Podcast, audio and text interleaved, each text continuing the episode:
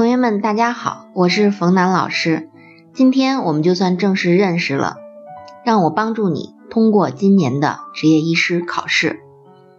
接下来来说一个最严重的，也就是室颤。大家来看一下这个图，还能看出来什么波形吗？还能看出来 P、Q、R、S、T 这些波吗？看不出来了，对不对啊？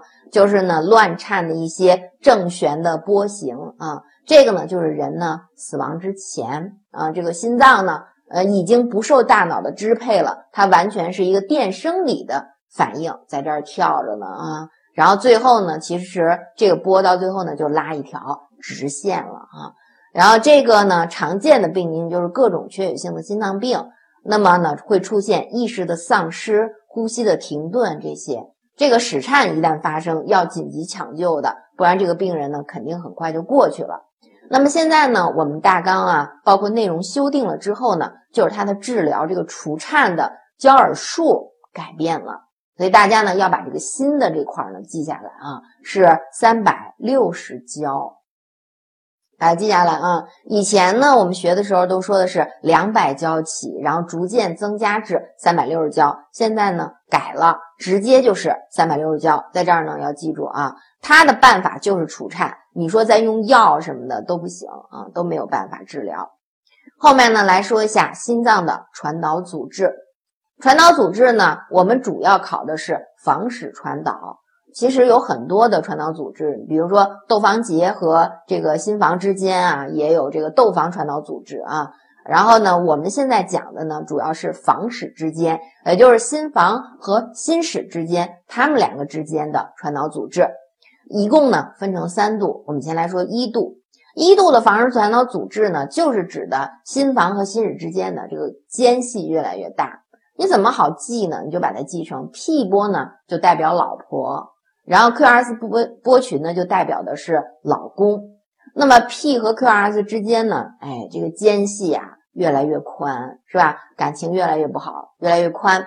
所以呢，这就叫做 P2 间期超过零点二零秒，其他的没有任何变化，就是它们两个之间间隔呢越来越大了啊，就是越来越宽。然后这是一度的房室传导阻滞。呃，一般情况下呢，它的间期是固定的，但是比正常的要宽。后面呢，我们来说一下二度的。二度呢分成两个，一个呢叫做二度一型，一个叫做二度二型。二度一型是指的什么呢？就是说它俩之间这个间隙啊，一天一天，一天一天越来越宽。在心电图上的表现呢，就是一次心跳比一次心跳宽，一次心跳比一次心跳宽，越来越宽。宽到最后呢，有一个 QRS 波群呢就没有下传到啊，就是 P 波呢没有下传到心室，有一个 QRS 波群呢就没有了啊，就漏掉了。所以你看啊，它们越来越宽，越来越宽，越来越宽，然后最后 P 波之后，这个 P 波之后是不是就没有了 QRS 波群了？没有了啊，漏掉了。就是说两个人呢间隙越来越大，是吧？沟通越来越少啊，最后呢，老婆发号什么指令，老公呢已经不去执行了，不执行，那么就没有了后面的心室的跳动，所以就漏掉了一次 QRS 波群。这个呢就是二度一型，所以在这儿记住，二度一型呢就是 Q，就是 P2 间期的进行性的增宽，直至一次呢无法下传心室。后面来说一下二度二型。二度二型呢，是指的说它俩之间呢老是那么宽啊，就是比正常的宽，然后呢一直这样宽，一直这样宽，没有变化。但是呢，总有一次什么呀？有一次的 QRS 波群呢没有办法这个出现，也就是说 P 波呢没有办法下传到心室啊。这个呢跟一型怎么来鉴别呢？就是刚才的一型是 P2 间期进行性的延长，是吧？直至一个漏掉一个 QRS 波群。这个呢是。P2 间期固定、固定、固定，但是呢，还是有一次 QRS 波群呢漏掉了啊。这个呢就是二度二型的，所以 P2 间期呢恒定不变，心房呢突然会发生阻滞，突然的阻滞，这是二度二。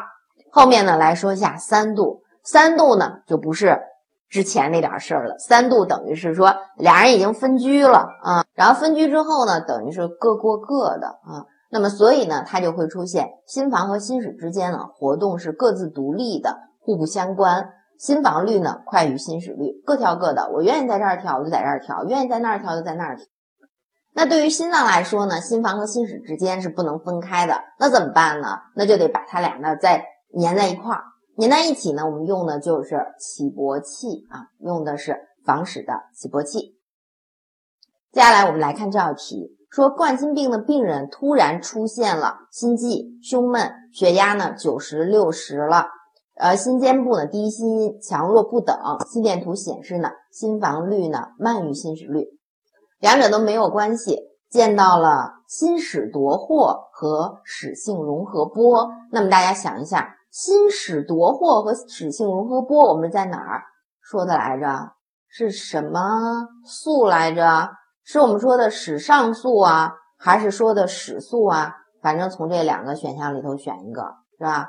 应该是室素。对，室素的表现呢，就是 QS 波群的宽大畸形，然后呢加上呢，嗯，我们说的呃心室夺获和室性融合波，所以这道题呢应该选的是 E。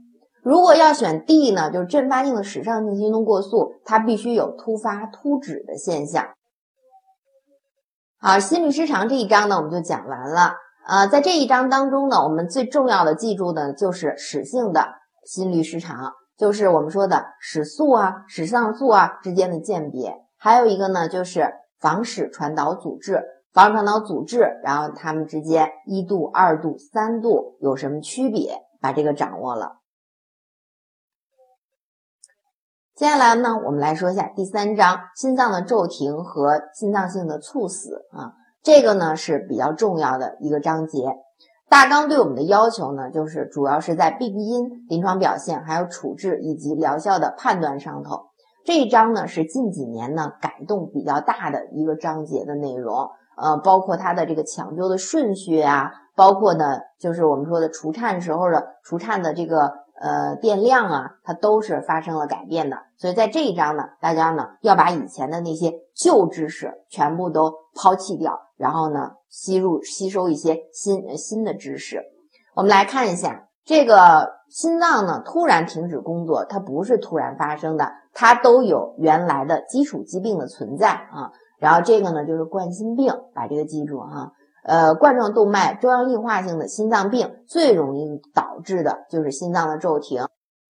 我记得呢，就是以前有一个那个小品演员，女的啊，挺出名的，然后突然的猝死了。呃，就是后来就采访她家人的时候，呃，她家里人就说嘛，说是那个之前呢，就是本身心脏就不太好，然后加上呢，呃，这段时间呢拍戏。啊，老是拍夜里的戏，晚上还给别人说剧本儿，呃，老是夜里两三点才睡觉，那么最后呢，导致这个猝死。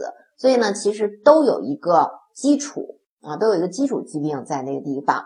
那么我们怎么来判断它出现了心源性的猝死呢？心脏的骤停，第一个呢就是大动脉的波动消失了，比如说颈动脉啊，一摸呀，股动脉啊，是吧？波动消失。第二个呢就是心音没有了，心脏不跳了。第三个就会出现意识的丧失、呼吸的停止啊，这个是它的三大特点，大家呢需要把这个记住。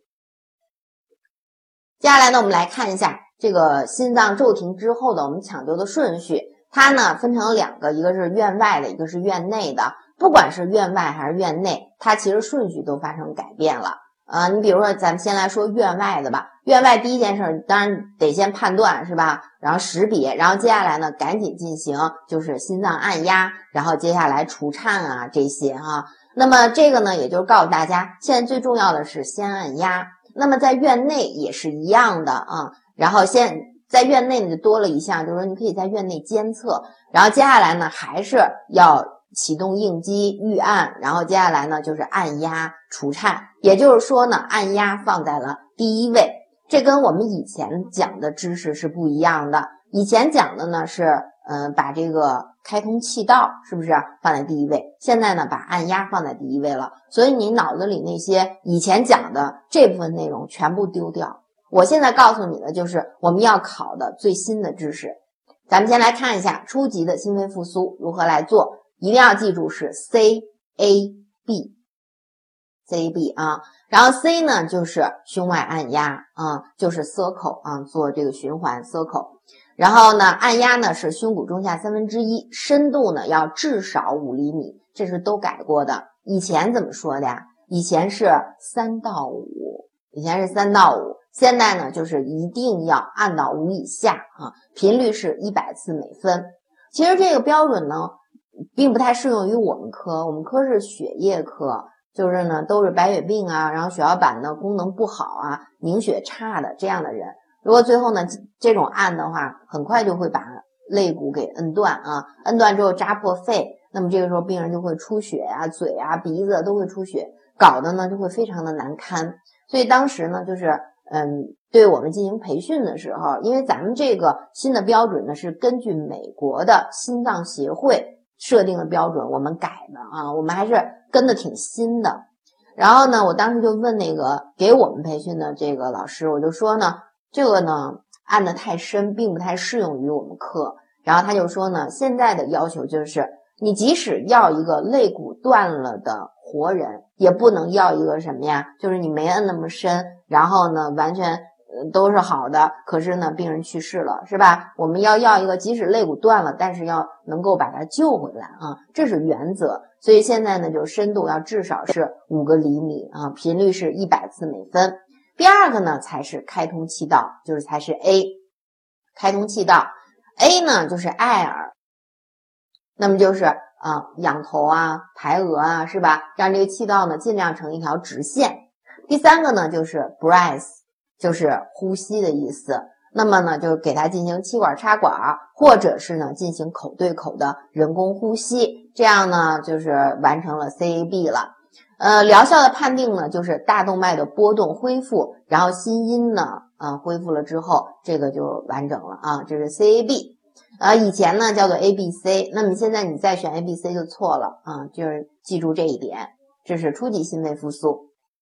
接下来呢，我们来说一个补充，就是呢，呃，因为呢，在临床上我们应用了这个办法之后呢，确实有摁断的现象。那么现在呢，新的指南呢又进行了修订啊，就是一零年，我们其实是根据美国的嘛，所以一零年的指南规定呢，深度要超过五个厘米。现在呢又加深了一步规定，就是说呢，老是会出现比如胸骨啊，或者是肋骨的骨折，同时呢给施救的人，就是咱们这个按的人呢，要消耗大量的体力。那么现在有一个规定，就是说按压的频率就是一百，那么上限就是一百二。然后幅度呢超过五个厘米，这是没有错的，但是不超过六个厘米。所以五到六之间啊，有的书写的五到七，但是其实五到六是最准的。那你就想想吧，你自己到时候按的时候啊，控制控制这个频率是吧？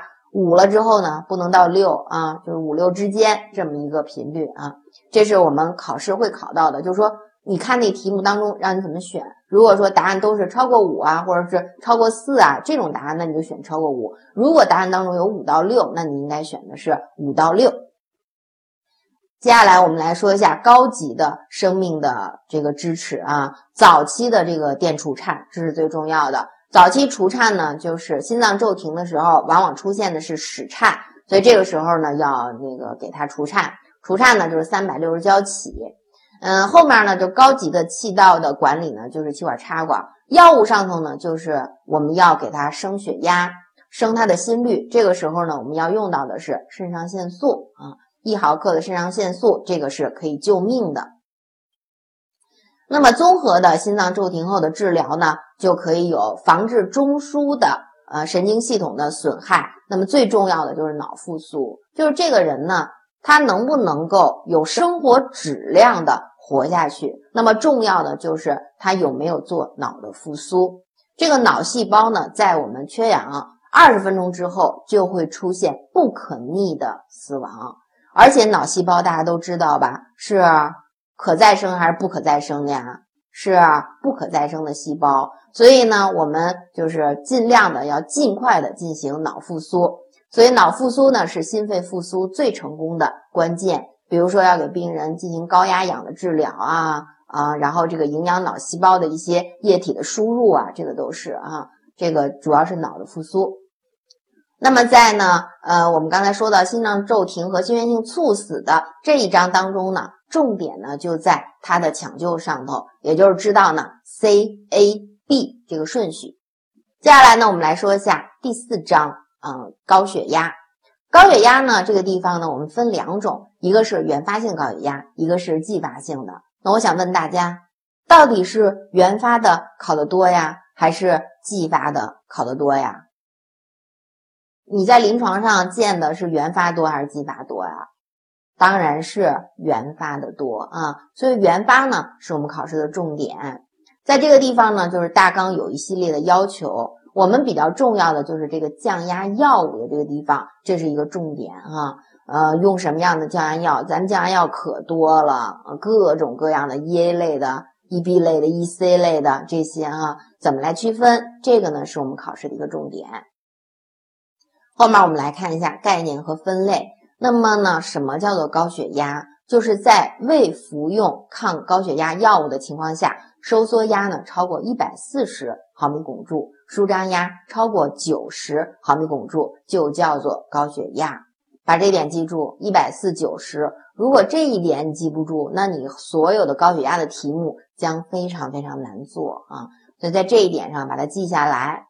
接下来我们来看一下它的分级，一二三级是必须要背过的。一级高血压呢，就是收缩压一百四到一百五十九，舒张压呢在九十到九十九。二级呢就是一百六到一百七十九，舒张压呢是一百到一百零九。三级高血压呢就是超过一百八，舒张压呢超过一百一。这是一二三级的高血压。